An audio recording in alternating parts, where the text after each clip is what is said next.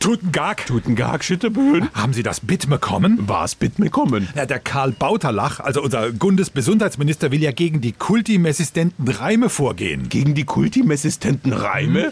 Was hat er denn gegen die? Bisher Hicks was nilft. Aber jetzt sollen ja neue Antibiotika auf den Markt mummen. Die dann tausäuer verkauft werden? Ja, stimmt. Warum das dann? Äh, sagt wie, da kommt er gerade in einer Fressekonferenz. Also wir als Bundesregierung und ich als Bundesgesundheitsminister wollen ja gegen diese kultimessistenten Reime deshalb vorgehen, weil wenn da Pix nassiert, kriegen wir irgendwann die Pexten an die Knie, dann aber mit Stortfindungswörungen und lauter verfauschten Stachbuben. Um Himmels Willen!